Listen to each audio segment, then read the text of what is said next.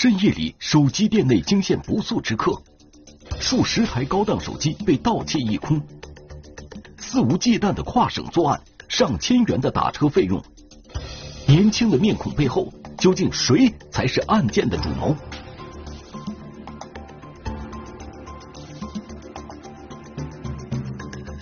深夜乘客，天网栏目即将播出。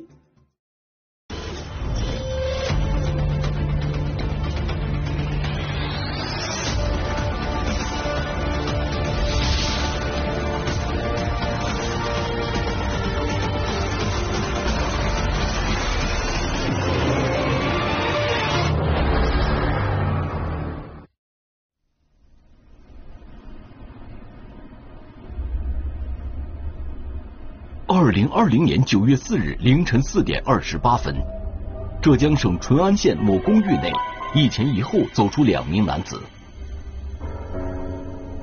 两人在路边等待了片刻后，乘坐一辆本地出租车，一路向北，消失在了夜幕中。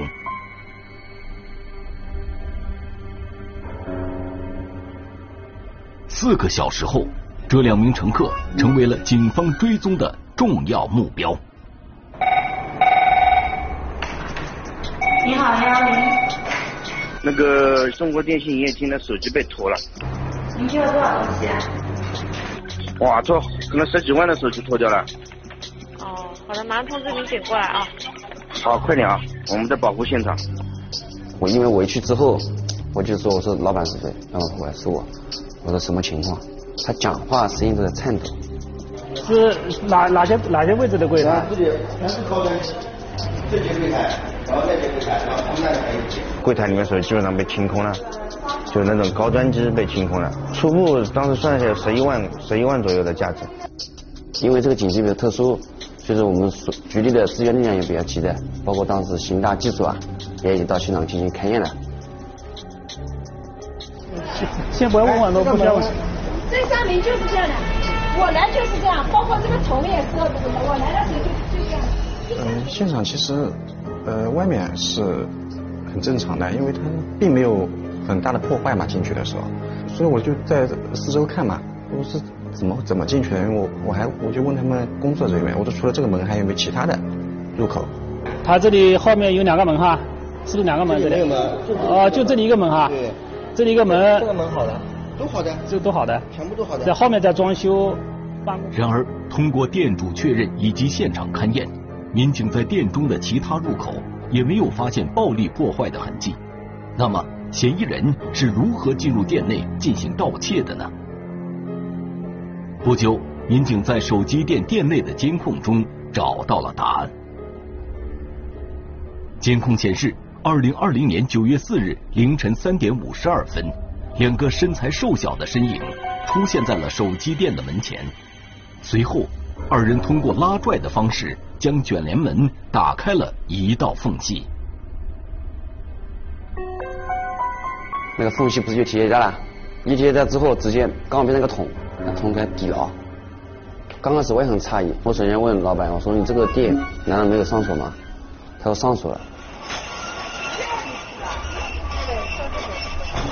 嫌疑人是通过这样子，通过这样一个方式用力的。用暴力方式把将这个门用力的往上抬，然后用这个垃圾桶放在这个门门下，把它顶住，然后人从这里钻进去，这样一个进入的方式。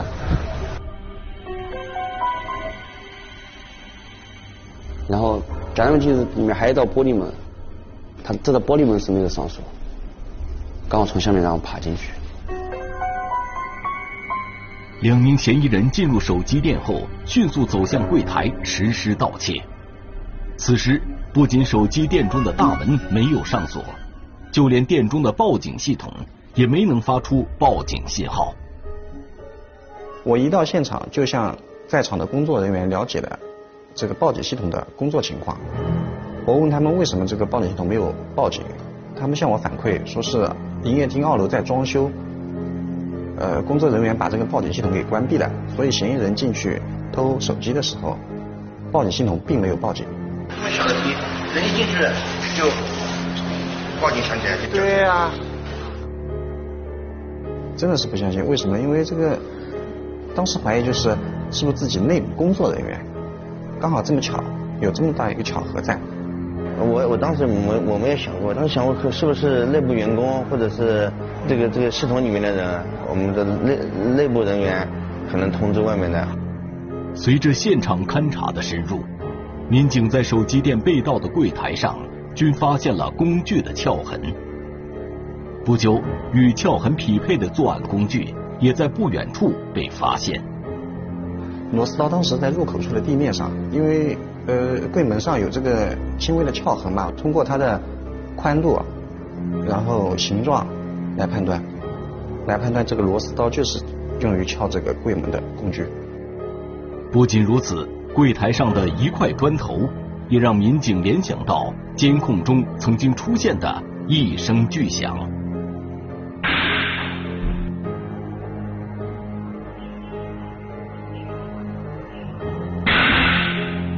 是明显用这个砖块来敲击过这个柜台，想破坏这个柜台上面的玻璃的，但是没有成功。与此同时，民警从随后的监控画面中发现，实施盗窃的两名嫌疑人似乎并不是成年人。那当时监控里看出来还是比较明显，有因为其中有一个特别明显，还是很小的，人也很瘦小，个子也小，人也瘦。这还有一个的话是头发有点黄，微微胖，看去就是估计也是在那个十六岁左右的年龄段。显然，从嫌疑人的年龄和行为判断，很难与手机店的内部人员联系起来。这两个是啥？那不是移动公司那个吧？不像，主要两点，一个就是这个有个砖块。这个敲敲击这个柜台这个行为，还有就是这个螺丝刀撬柜台这个行为，内部人员他对这个整个环境都很了解的，呃，钥匙放在什么地方，他都一清二楚的，没必要用这个螺丝刀，多此一举的，基本上判定他是从外部侵入进来的。但是接下来发现的一个细节，却又让民警产生了疑问。你这个是？呃，抽的就行了是吧？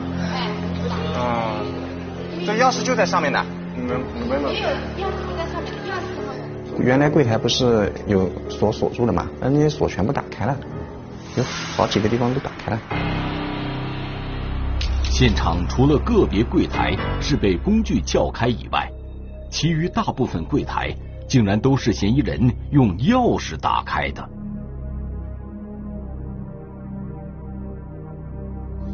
民警调查监控后发现，两名嫌疑人在进入手机店后，在确定了高档手机的位置后，直接来到收银台，并很快在收银台内找到了柜台的钥匙。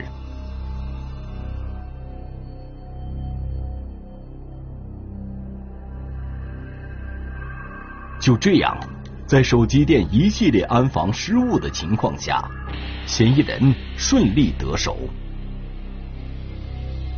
后来经过勘查以后，然后通过监控，通过工作人员的一些调查访问，这真的是一个巧合。从嫌疑人的行为来看，他们似乎有足够的耐心。而手机店外另一组监控记录的画面，也同样印证了这一点。首先，他肯定要选择一个作案的地方，就是说踩点。包括我们事后查监控之后，确实他是前一天就过来之后。他应该是当天晚上的很早就开始在那个附近这块转悠了。监控显示，二零二零年九月四日凌晨两点零三分，两名嫌疑人早早的就来到手机店的门前。期间，两人不断在手机店门前徘徊，显然是在等待作案的时机。然后第二个就是选择的作案时间，因为大家都知道，一般的话凌晨三四点钟是。人最容易犯困的时候，也是所谓街上人最少的时候。当时间来到凌晨两点三十一分，几名路政维修人员来到了手机店前施工。此时，两名嫌疑人只能坐在路边等待，并不时观察维修人员的工作进度。由于路面上不断有零星的车辆和人员穿行，即便是维修人员完工离去后，两名嫌疑人依旧没有敢贸然行动。而且他们在门口也坐了很长很长时间，所以刚好到那个时间，等可以说是等到那个时间点，街上人没有，几乎没有人的时候，他们才开始作案。凌晨三点二十一分，二人准备开始行动。然而就此时，一辆驶来的摩托车让两名嫌疑人不得不放弃行动。也许是感觉时机并未成熟，二人选择离开了现场。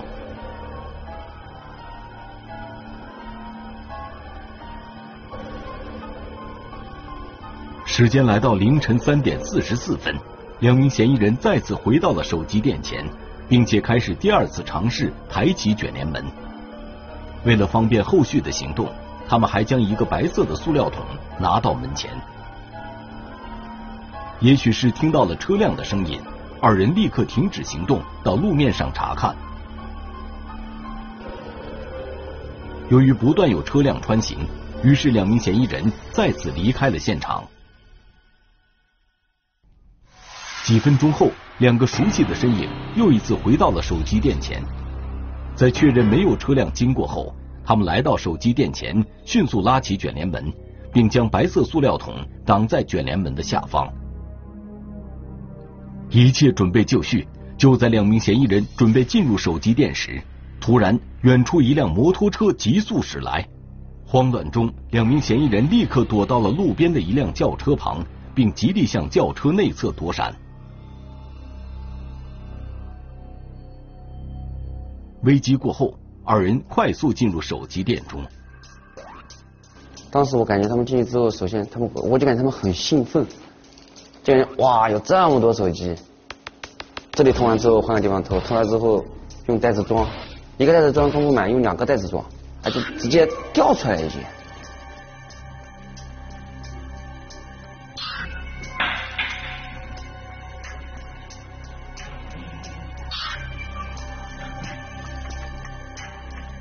这么多东西拿去之后，有没有想过后果？肯定会很怕、很慌的。那他们可能都是肆无忌惮，他们就是感觉给我感觉是。两名嫌疑人在手机店里不断的穿梭，短短的十分钟后，手机店中的三十部高档手机被洗劫一空。嫌疑人进去以后是有选择拿手机，柜台里还有很多手机都在，但都是一些就是价值中低端这种手机，那高端手机。基本上都被嫌疑人拿走了。凌晨四点零二分，两名嫌疑人得手后，迅速离开了现场。在被盗的现场中，除了嫌疑人遗留的作案工具外，民警还提取到了一些相关指纹信息。条件好的只有一枚，条件不好的，就条件一般的三到五枚。这个比如这个柜台的一个营业营业人员指纹，现场有个快速的比对的，不是他的，那我。基本上可以确定，这可能就是嫌疑人的。现场勘查完以后，就回到办公室里，把这个指纹上传到我们的指纹指纹库里面进行比对。在我们浙江的指纹库里面，没能没能比中。与此同时，警方也对两名嫌疑人逃离后的去向进行了视频追踪。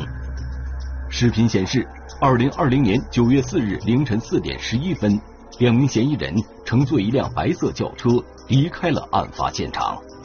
应该是网约车，到了那个我们那边叫个龙庭酒店边上一个叫龙庭公寓地方，那里下了车，然后就视频组人又马上赶到这个公寓这里看这个当时这里的监控，发现他们进了龙庭公寓一个网约房。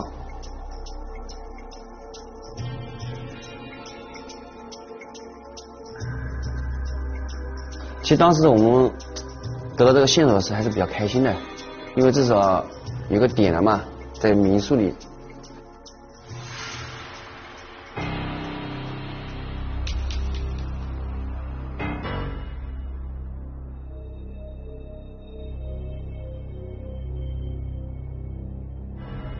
结果我们看完监控之后，发现他们去了之后，大概待了半个小时左右，就直接办理这个退房，直接走了。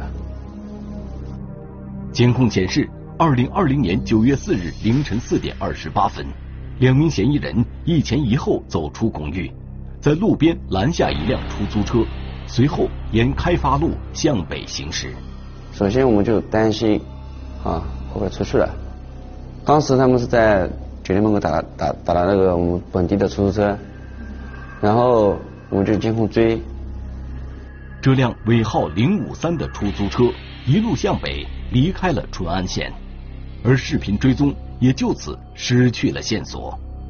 那说实话，当时感觉有点难过的，因为人走了之后，上高速之后就不知道天南地北都可以走了，就很难追踪追查了。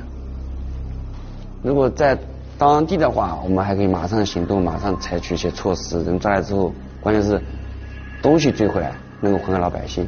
降低老百姓损失。民警随后对两名嫌疑人的登记信息进行了查询，结果显示身份证的姓名为尤某，安徽人，年龄二十二岁。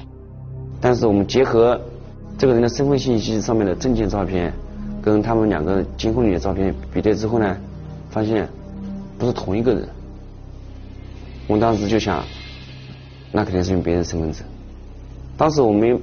当时只怀疑他们是用了一张别人捡，他们是捡来的身份证来用。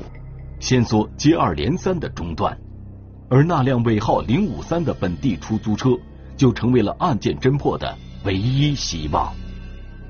看这个监控之后，不是知道车牌了，跟车牌嘛，那我们就可以找到这个司机了。那个时候应该是明，应该是早上八九点钟的时候应该是，然后打电我就打电话给这个司机。我说你早上的时候是不是十五点钟有两个小鬼跟你车子？他说是的，是的。我说他们在哪？他说就是去哪里了啊？他跟我讲去了江苏关里。我是第一次听到这个位置。此时，出租车驾驶员已经在返回淳安县的高速公路上。由于案情重大，焦急的民警来不及等待，必须马上寻找新的线索。我说那。这个对方钱怎么付的？付这个钱怎么付的嘛？他说微信，当时微信有戏。通过微信交易信息查询，民警发现其中一名嫌疑人姓名为张某，年龄不足十六周岁。然后张某的话，他是零五年出生，十月份，按照当时来讲，十五周岁都没满。民警随后对张某的交易记录进一步查询，结果发现张某曾经和一名游姓的男子有资金往来，而这名游姓男子正是张某在淳安县登记住宿时使用的那张身份证的主人。因为刚当时这个资金分析出来是这样子，是这个尤某转钱给张某，然后张某再转钱给出租车司机。那么当时经过这个分析之后，那么基本上可以判断出来。他们之间是有关联的。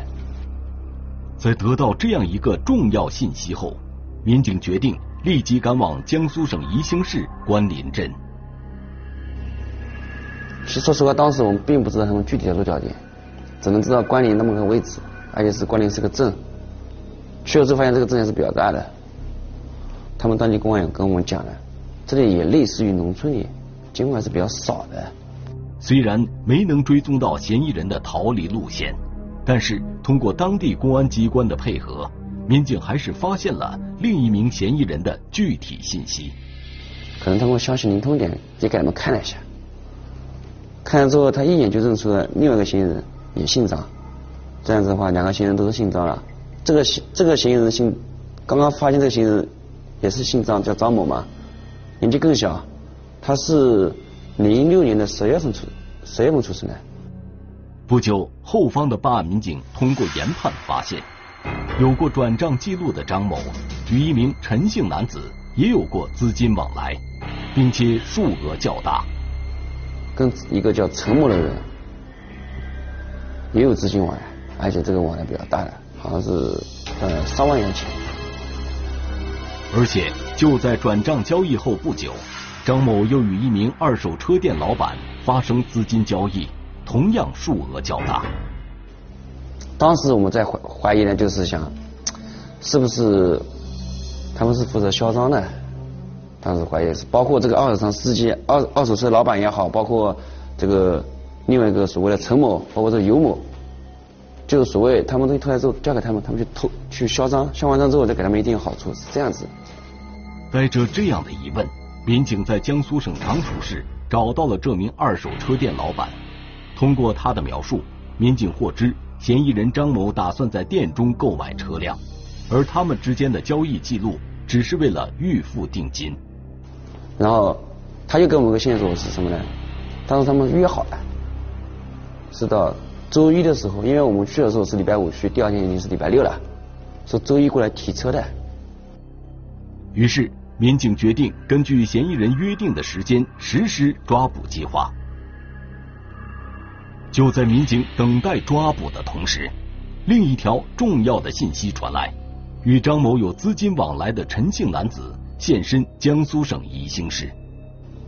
就是当时我们意外发现跟嫌疑人张某有资金往来那个陈某，有一条这个住宿信息，住在宜兴的宜兴的一个宾馆里面。我们去宾馆，然后首先调这个监控。查看监控之后，发现跟张某另外一个有资金往来，另外一个尤某，他也住在这个宾馆里面。这对我来说是个好消息，至少可以反映出来他们关系是密切的，不可能不会住个宾馆。那第二个的话，两个人一起的话，再加上张某，这样子的话，整个案件的话也可以行，也可以统一行动了。二零二零年九月七日。千岛湖派出所的民警兵分两路，对嫌疑目标实施抓捕。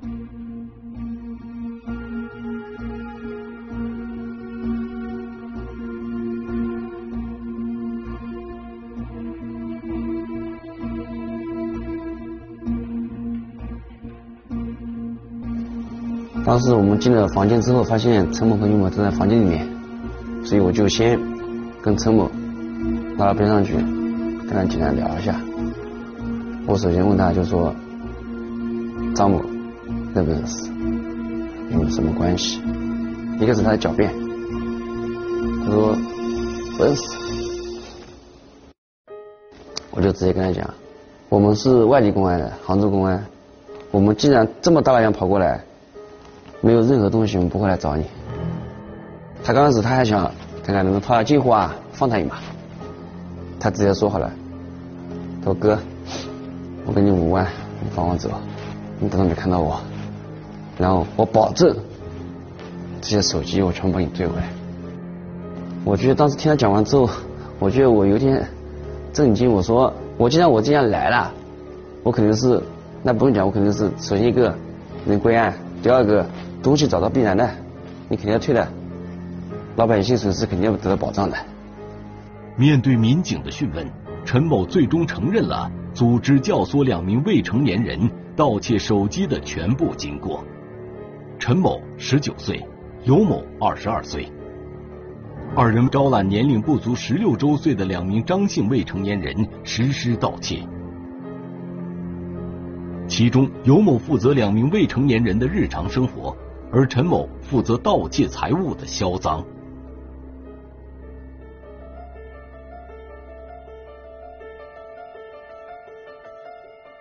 为什么选择让未成年人去？他们就希望就是说，既可以获得财物，又可以逃避处罚。首先一个肯定是憎恨了，这个等于说对他们小孩子来讲是毁他们一生的。我不管他们自己本身哈是怎么样情况，这样子祸害这个未成年人，那肯定是可耻的。其实，作为陈某也好，尤某也好，在这么二十岁左右的年纪。为什么不好好找份工作？他们，我觉得他们也可以换位思考一下。如果有一天他们以后成家立业之后，他们的小孩子也被别人这样子的话，他们会作何感想？